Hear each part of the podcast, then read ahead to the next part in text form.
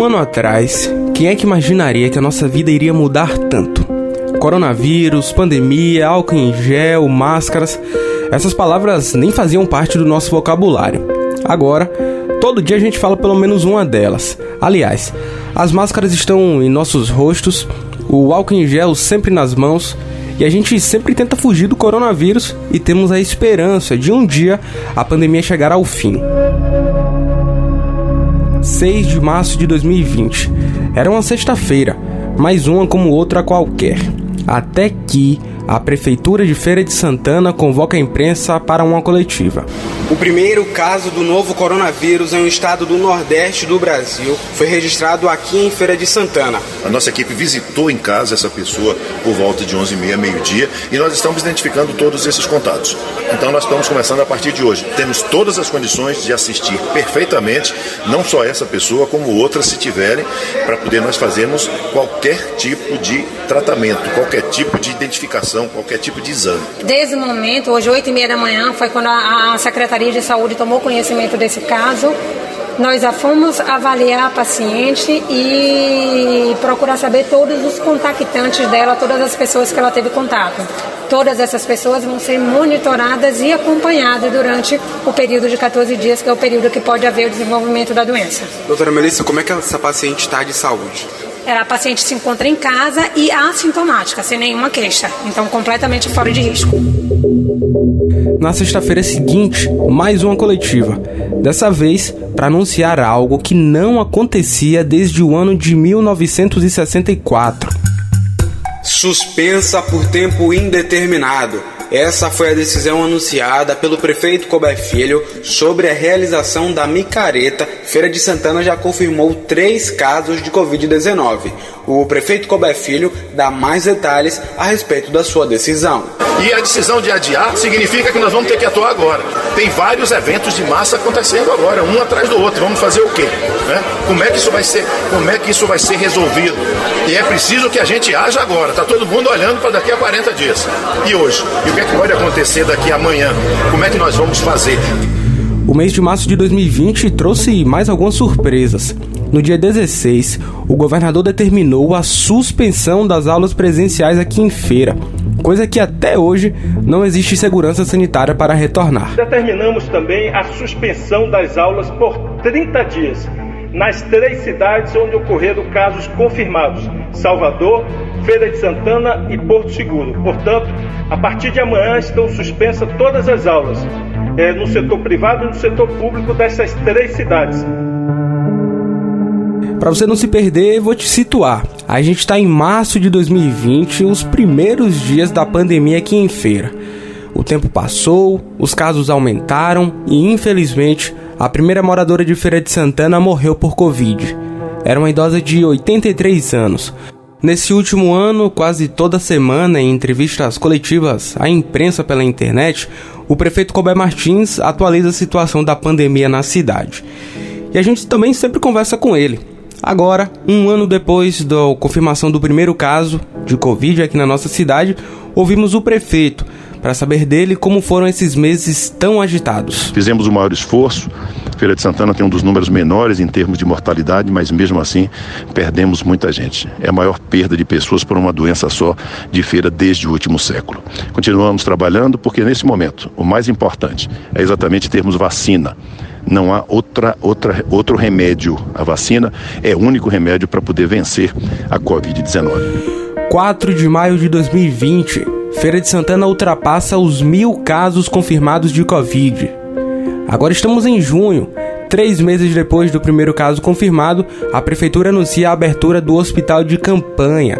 No dia da entrega da unidade, eram cinco leitos de UTI e outros 26 leitos clínicos. O hospital de campanha está funcionando, Acabei de chegar de lá agora, 10 pacientes internados, um deles agravou na noite de ontem e está na UTI. Este é, é a rotina né, que vai acontecer naquele, naquele hospital. A gente também conversou com o secretário Edival Gomes para saber qual é a avaliação dele desse um ano de coronavírus em Feira de Santana. Foi um ano marcado por medo, marcado por sentimento de tensão, insegurança e também de sofrimento e de perdas. Seguindo a nossa viagem por esse último ano da pandemia em feira, a gente tá no dia 15 de julho de 2020, entrega de mais um reforço no combate à pandemia. Após mais de um ano de obras e investimentos de cerca de 60 milhões de reais, o governador Rui Costa entregou o Hospital Clériston Andrade II. E, inicialmente, a unidade terá 40 leitos de UTI exclusivos para a Covid-19. Um ano depois do primeiro caso de Covid em feira, também conversamos com Renata Nunes. Renata é coordenadora das UTIs Covid do Hospital Geral Clériston Andrade. Ao longo desse ano, vivemos experiências que nos marcaram muito. Eu, como profissional de saúde, vivi muita coisa que eu nunca vou esquecer. Na verdade, a gente tinha expectativa que a essa altura, em março já do ano de 2021, a gente já pudesse estar olhando para trás com a impressão de que tudo tinha passado.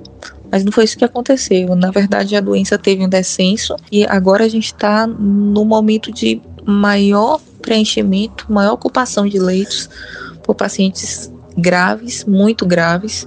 Antes, no início, a gente via doentes idosos com comorbidades, Hoje esse perfil já não é mais tão claro e a gente acaba não sabendo quem é o doente que vai ficar grave com Covid-19. Nesse mesmo dia 15 de julho, uma medida extrema para tentar combater a disseminação do vírus foi anunciada toque de recolher na cidade. O decreto publicado no Diário Oficial do Estado desta terça inclui o Feira de Santana e mais 15 municípios, entre os que devem adotar medidas mais duras para barrar o crescimento da disseminação da Covid-19 na Bahia. Agosto de 2020. Feira chega à marca de 15 mil casos confirmados. E o tempo passou. Seis meses de pandemia e o triste saldo de 200 vidas perdidas para o coronavírus. Outubro mais de 25 mil testes positivos. Chegou o final do ano e quem dera se, com o ano velho, a pandemia também ficasse no passado. Ali foi o momento de apelar. Não aglomere no Natal e no Réveillon. 2021 chegou e com ele uma esperança. 19 de janeiro de 2021. Lá na frente, essa data vai ficar marcada como o começo do fim da pandemia em nosso estado. É um momento muito emocionante. A gente vê, depois de 11 meses de trabalho intenso, a vitória da ciência. Laís Bastos de Souza, de 33 anos, foi a primeira pessoa a tomar Coronavac aqui em Feira de Santana.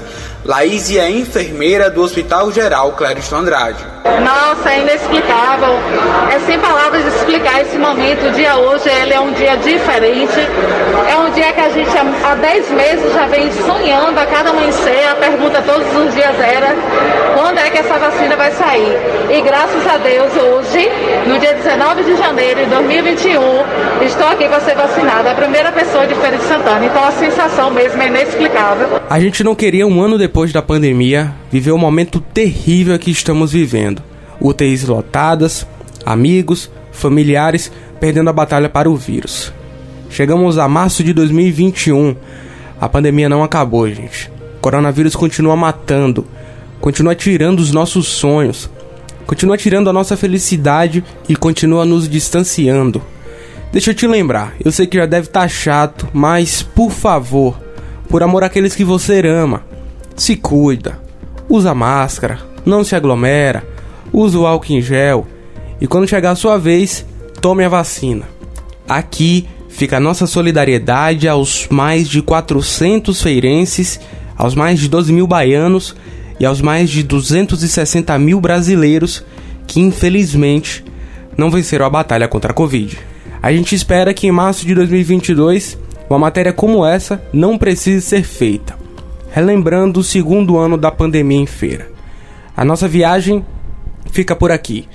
A sonoplastia dessa matéria especial é de Anderson Cedrais, a produção de Oriza Gomes e a reportagem de João Guilherme.